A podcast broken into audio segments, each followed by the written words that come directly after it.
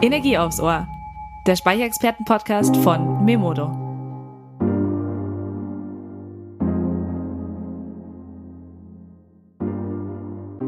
Hi Energiefans, heute gibt es wieder Energie aufs Ohr. Ich bin Lena, Auftragsmanagerin und Energieexpertin bei Memodo. Einmal im Monat zieht es mich vors Mikrofon, um mit Energiespezialisten von nah und fern über News, spannende Learnings, Trends und die Energiezukunft zu quatschen. Legen wir los.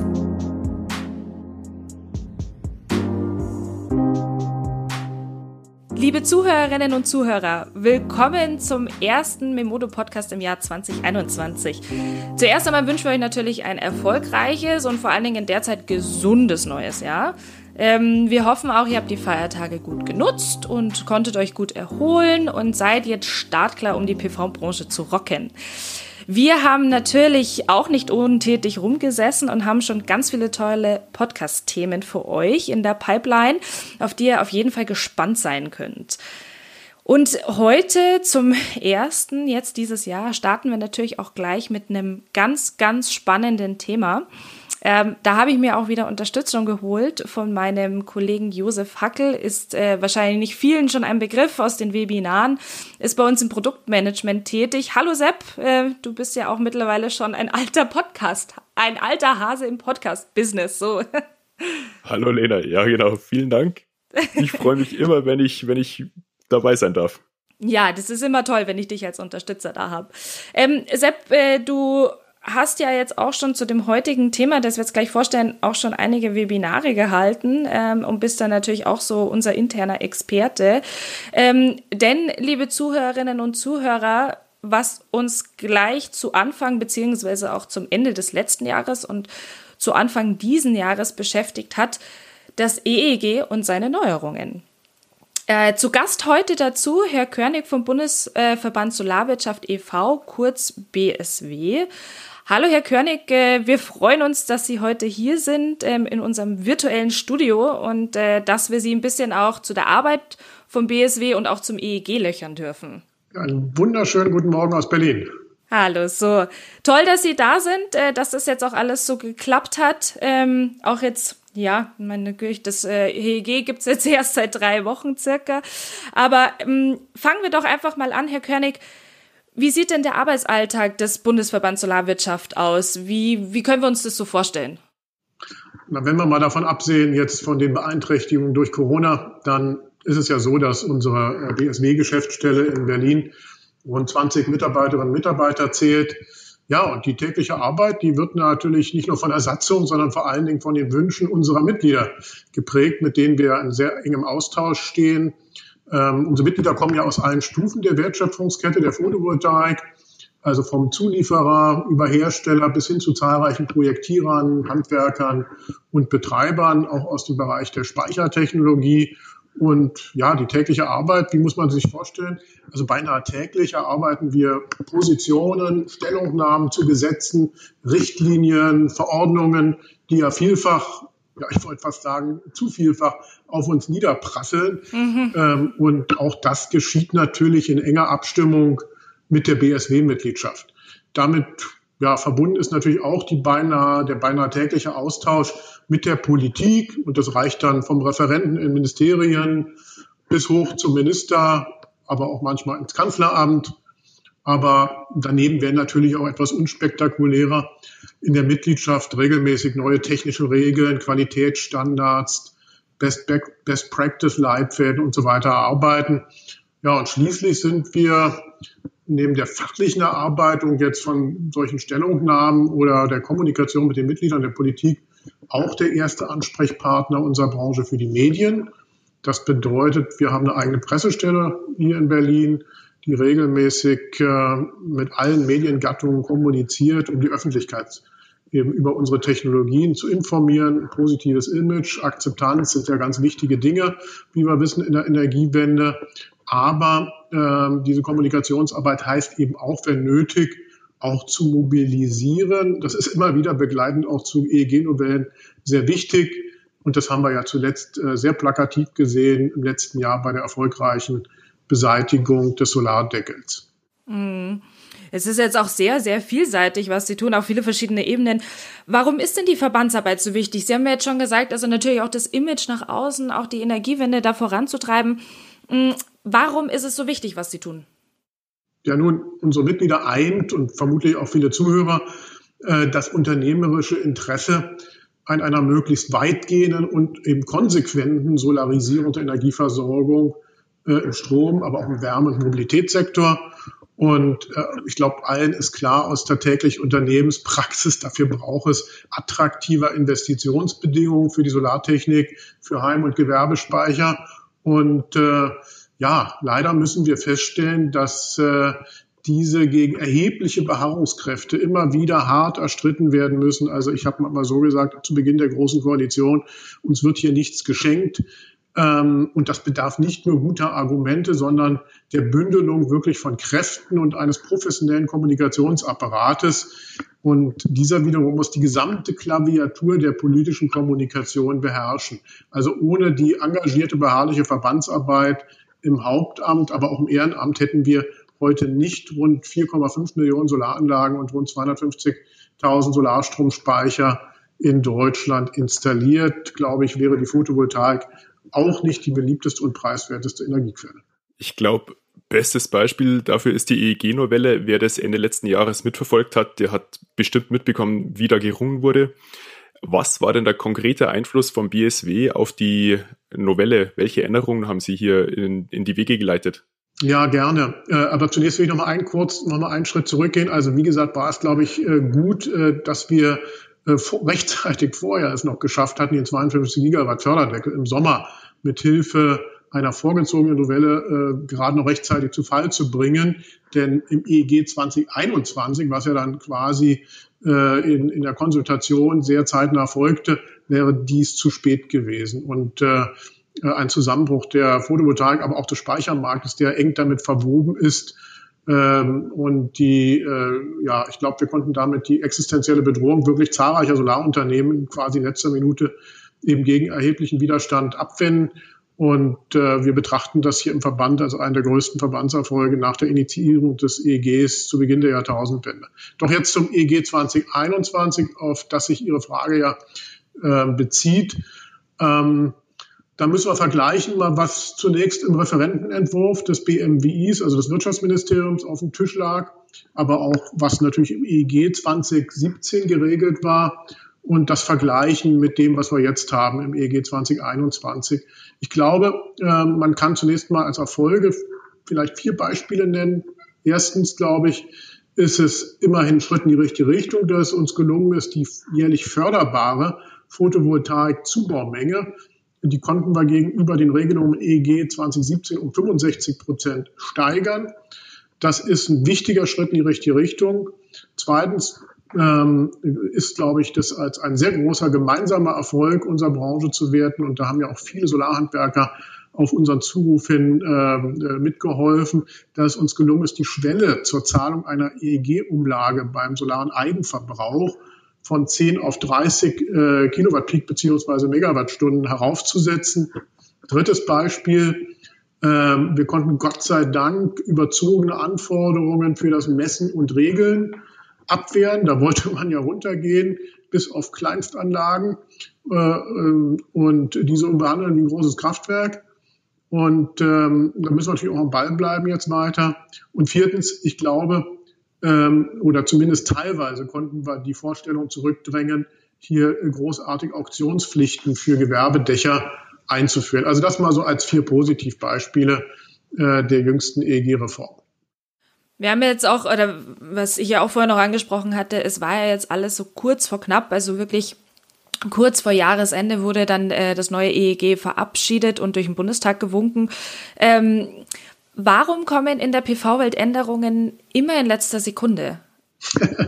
ja, das ist eine wirklich gute Frage, die auch wirklich äh, viele Unternehmer zurecht wurmt. Und ne, Planungssicherheit, Investitionssicherheit ist ja das Wichtigste, was wir brauchen.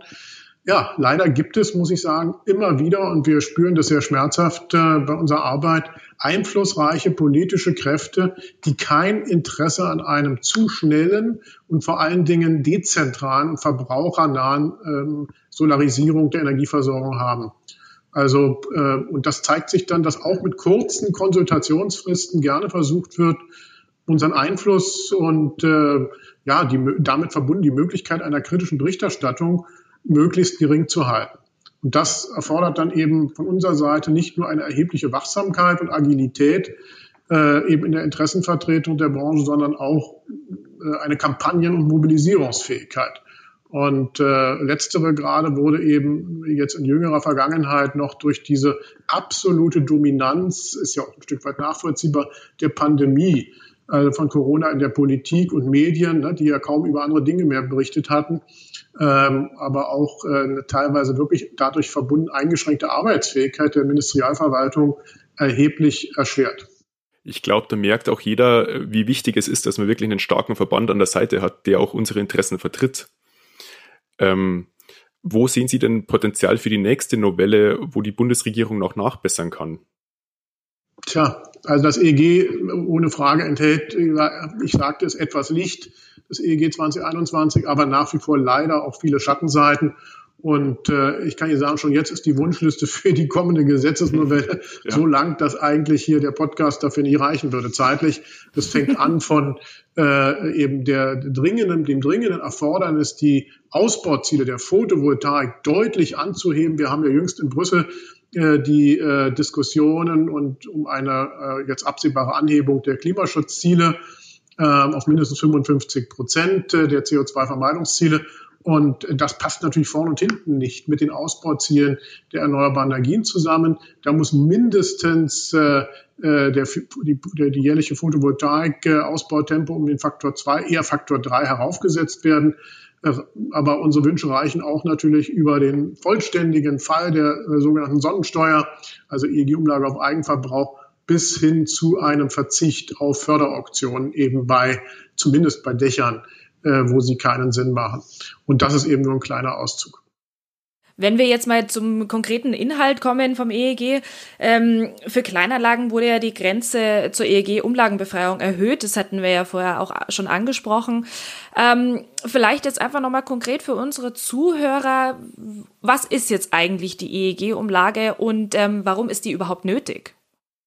Ja, ich denke also auf die Zurückdrängung erstmal dieser Sonnensteuer dürfen wir in der Branche wirklich stolz sein. Davon dürfte der Ausbau der Photovoltaik bei privaten, aber auch kleingewerblichen Endverbrauchern deutlich profitieren. Aber auch eben die Installation von Systemlösungen, von der eigenen Solartankstelle fürs E-Auto bis hin zur Wärmepumpe. Äh, aber gerne erläutere ich auch nochmal, ähm, für die vielleicht noch nicht so lange in der Branche sind, äh, was eigentlich Sinn und Zweck dieser EEG-Umlage ist. Ja, auch wenn die Umlage, diese Umlage im Volksmund ja leider inzwischen als Sonnensteuer gebrandet wurde oder ne, ein Stück weit auch um das klar zu machen, was es, um was es sich hier handelt, das ist es nicht wirklich. Ähm, die, also im engeren Sinne eigentlich nicht, denn die im EEG geregelte Förderung für erneuerbare Energien wird ja überwiegend nicht aus dem Bundeshaushalt, also nicht aus dem Steuertopf finanziert, sondern über eine Umlage auf den Strompreis der Energieverbraucher. Ja, und die nachvollziehbare ursprüngliche Idee dabei war es, hier war eigentlich das sogenannte Verursacherprinzip ähm, zur Anwendung kommen zu lassen. Das heißt, Verbraucher von viel fossiler Energie stärker zur äh, Kasse zu bitten für die Energiewendekosten als zum Beispiel in besonders energieeffiziente Verbraucher und Unternehmen. Aber diese Logik wurde jetzt eigentlich mit der Zeit, mit jedem Jahr äh, auf den Kopf, zunehmend auf den Kopf gestellt. Äh, warum? Weil immer mehr energieintensive Unternehmen äh, von der notwendigen Energiewendefinanzierung befreit wurden, recht großzügig aus industriepolitischen Gründen. Teilweise sind die ja auch nachvollziehbar. Äh, sollte dann aber vielleicht besser aus diese Subventionen aus dem Haushalt finanziert werden. Ähm, und stattdessen wurden ausgerechnet Verbraucher, also Mieter, Unternehmer, teils mit der EEG-Umlage belegt, wenn sie eben klimafreundlichen Solarstrom, den sie selbst erzeugt haben oder eben der Vermieter erzeugte, äh, die müssen dann quasi teilweise die volle oder anteilige EEG-Umlage äh, blechen. Und äh, ja, äh, wenn man es genau nimmt, war es ja eigentlich auch nur durch den Einsatz unseres Verbandes 2014 gelungen, dass nicht sogar noch ähm, Eigenheimbesitzer, also unter 10 Kilowatt Peak, auch noch mit der EEG-Umlage belastet werden. Da hatte man damals diese Bagatellgrenze eingeführt und ähm, darüber hinaus eben auch diese Reduzierung auf 40 Prozent. Und jetzt haben wir eben mit dem EEG 2021 erreicht, dass diese Bagatellgrenze auf 30 Kilowatt Peak beziehungsweise 30 Megawattstunden Eigenverbrauch äh, heraufgesetzt wurde. Ja, und ich kann sagen, wir freuen uns schon jetzt über jeden Unterstützer, der uns dabei hilft, diese Sonnensteuer in einem nächsten Schritt dann eben auch hoffentlich für gewerbliche Eigenversorger und auch für die Direktversorgung mit Solarstrom vollständig zu Fall zu bringen, weil es ist ein Absurdum, ähm, und das hat nichts mit dem Verursacherprinzip oder mit einer klugen Energiewende zu tun. Also Sie sagen auch ganz klar, dass sich da auch noch einiges ändern muss. Unbedingt. Das waren auch nur Beispiele. Mm, okay. Das, glaube ich, können wir auch bloß unterstützen und haben auch absolut die Hoffnung, dass die EEG-Umlage noch fällt. Aber weil wir gerade schon Gewerbe angesprochen haben, auch für Gewerbeanlagen größer 300 kW Peak gibt es eine entscheidende Änderung. Ähm, wie beurteilen Sie die und welche Tipps haben Sie da jetzt für Anlagenplaner, Anlagenbauer, was sie bei den Anlagen beachten müssen?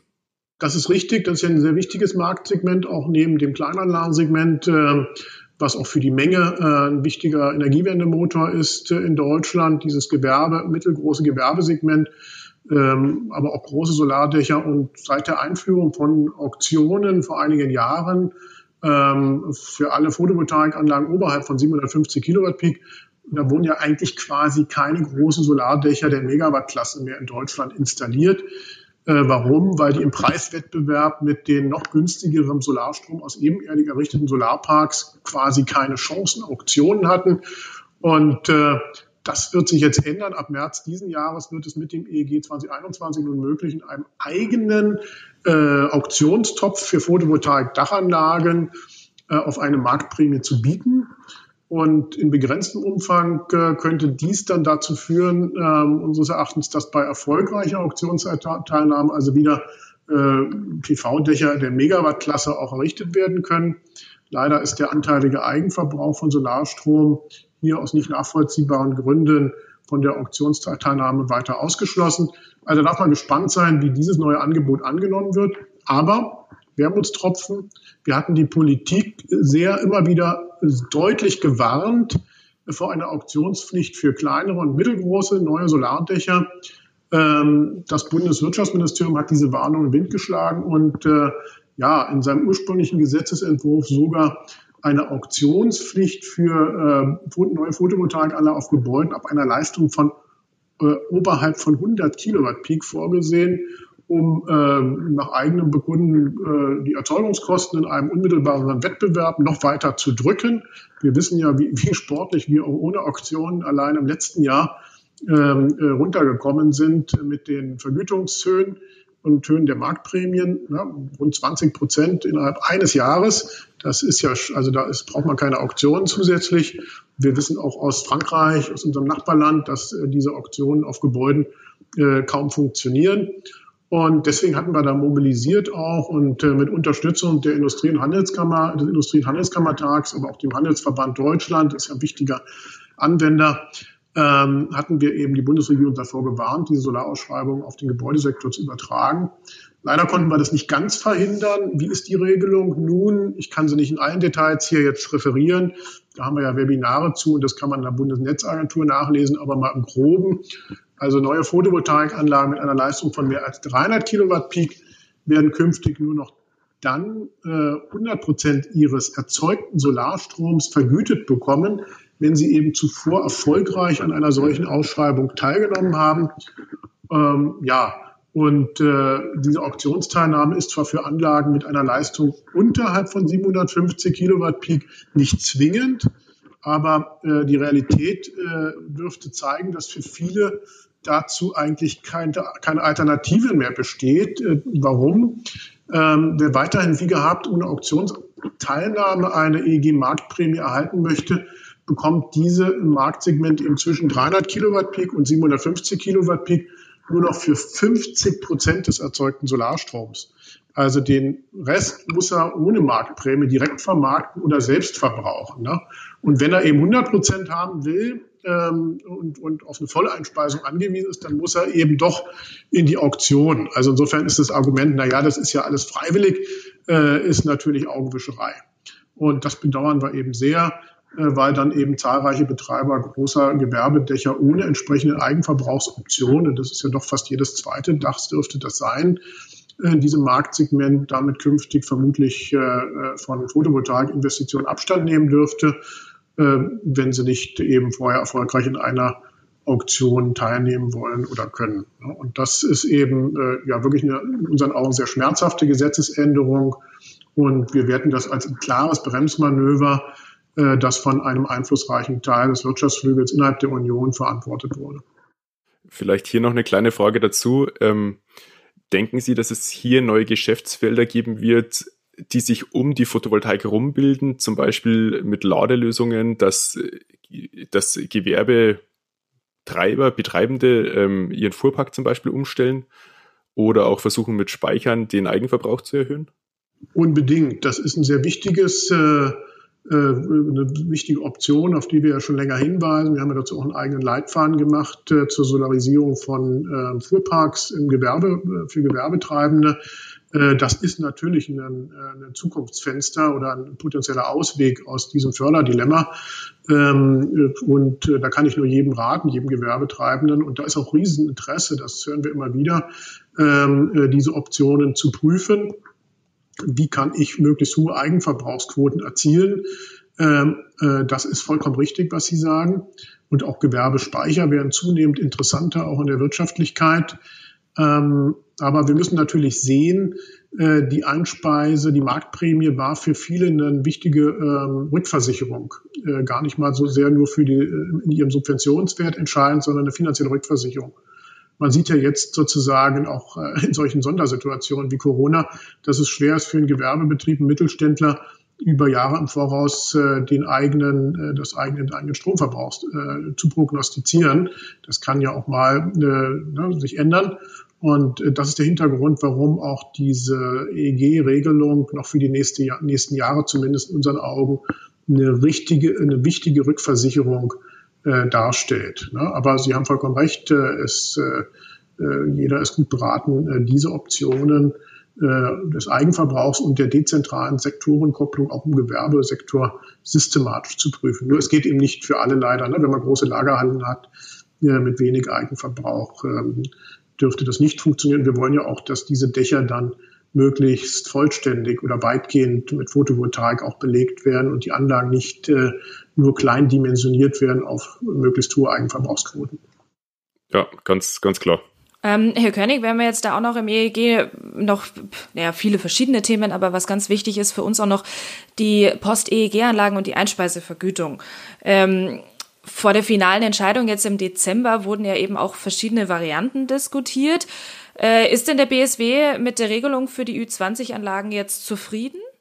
Naja, zufrieden ist übertrieben, aber ich sage mal so, zumindest haben Betreiber von Ü20-Anlagen und damit die Solarpioniere ja letztendlich, die das auch alles mal in Gang gebracht haben, ja. endlich eine Anschlussperspektive, die sie ja ohne unser Zutun nicht gehabt hätten.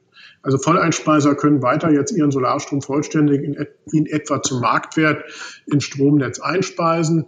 Aber das dürfte zur Refinanzierung der Betriebskosten oft sicherlich nicht ausreichen. deswegen ist natürlich Betreibern zu empfehlen, die Umstellung auf den anteiligen Eigenverbrauch des Solarstroms äh, sich ebenso anzuschauen.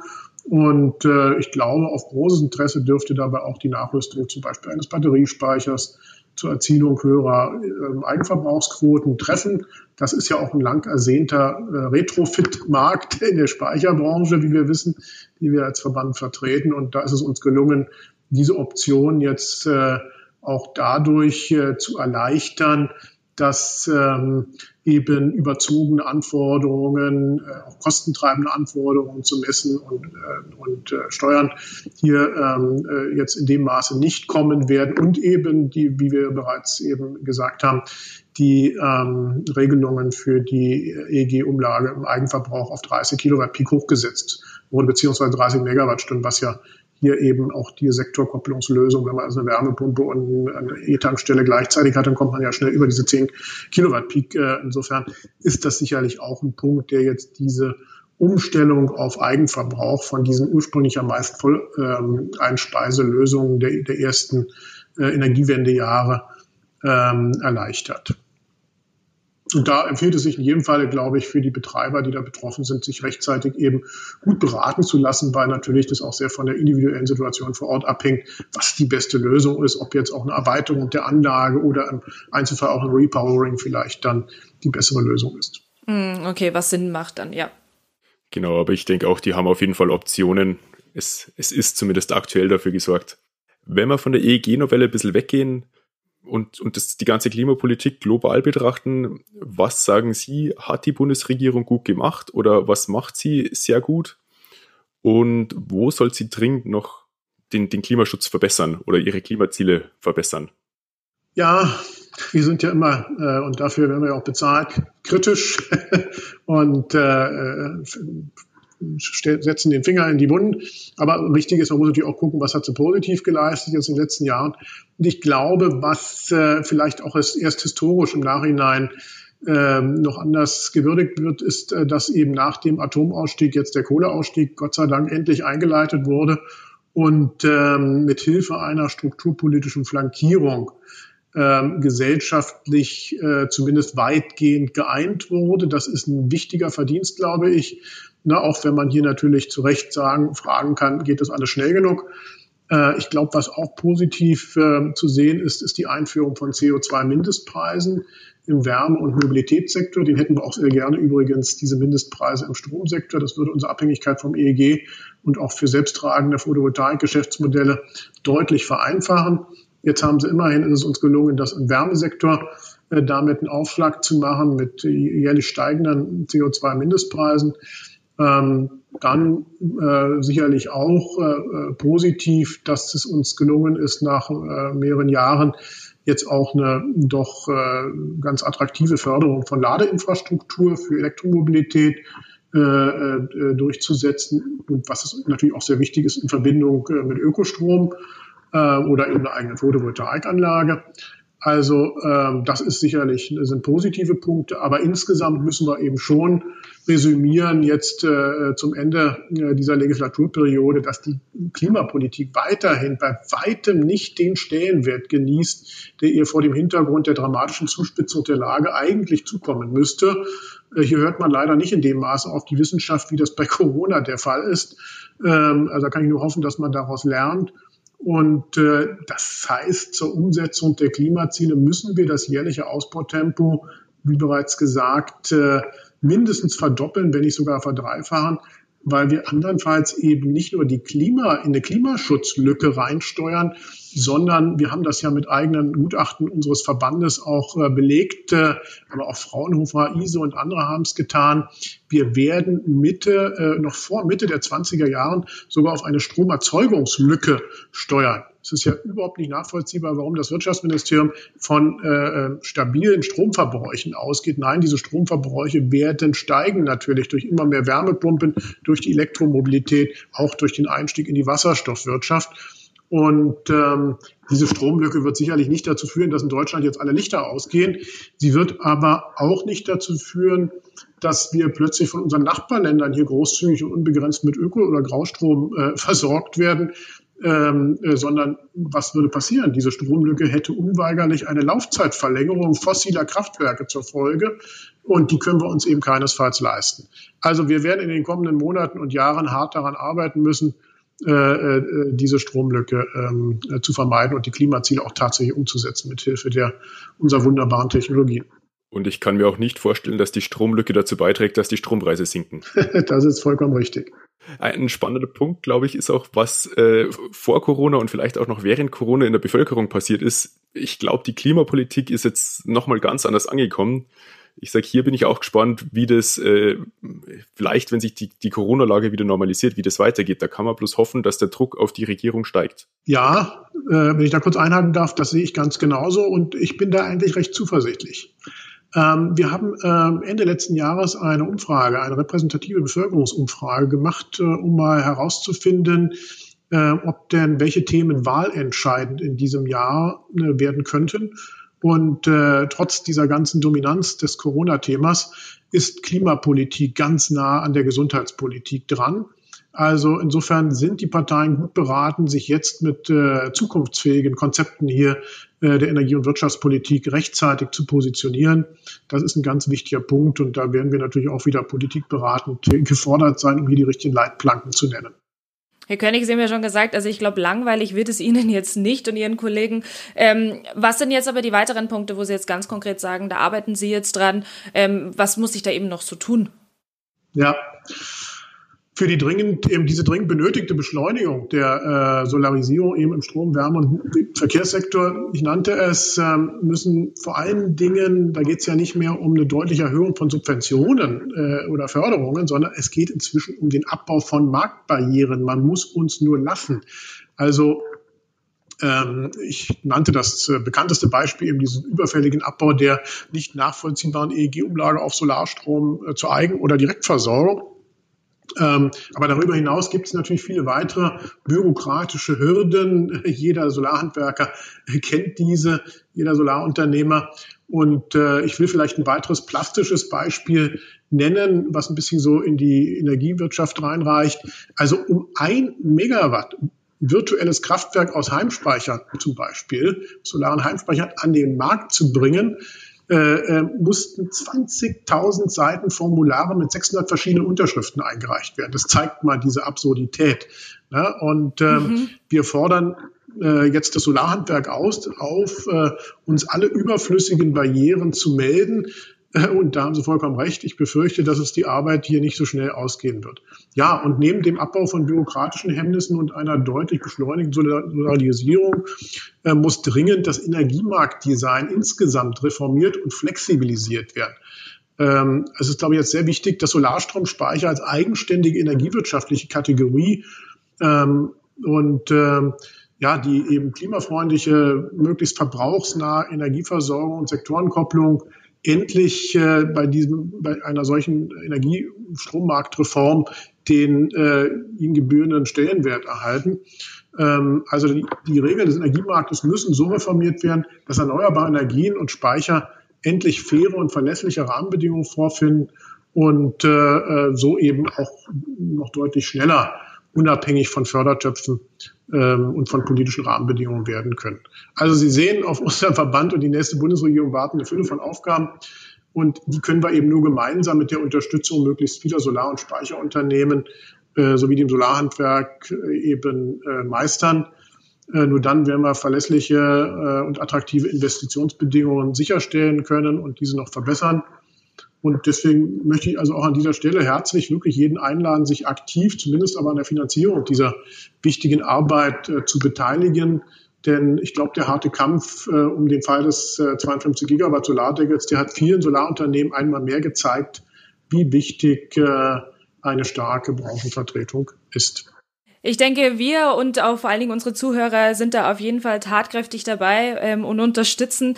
Ähm, Herr König, vielen Dank, äh, dass Sie heute da waren. Ähm, man hat ja auch nicht alle Tage einen äh, so einen tollen Experten zur Hand.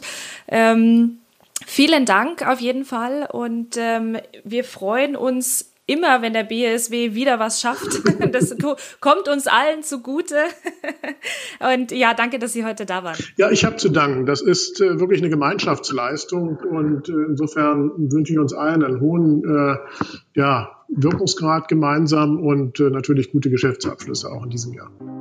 Danke dir, Sepp, natürlich auch, ähm, dass du heute mich wieder tatkräftig unterstützt hast. Wir sind ja auch schon super eingespieltes Team. Sehr gerne, Lena. Und äh, danke natürlich auch äh, an alle da draußen, die jetzt äh, unseren ersten Memodo-Podcast dieses Jahr wieder angehört haben und zugeschaltet haben.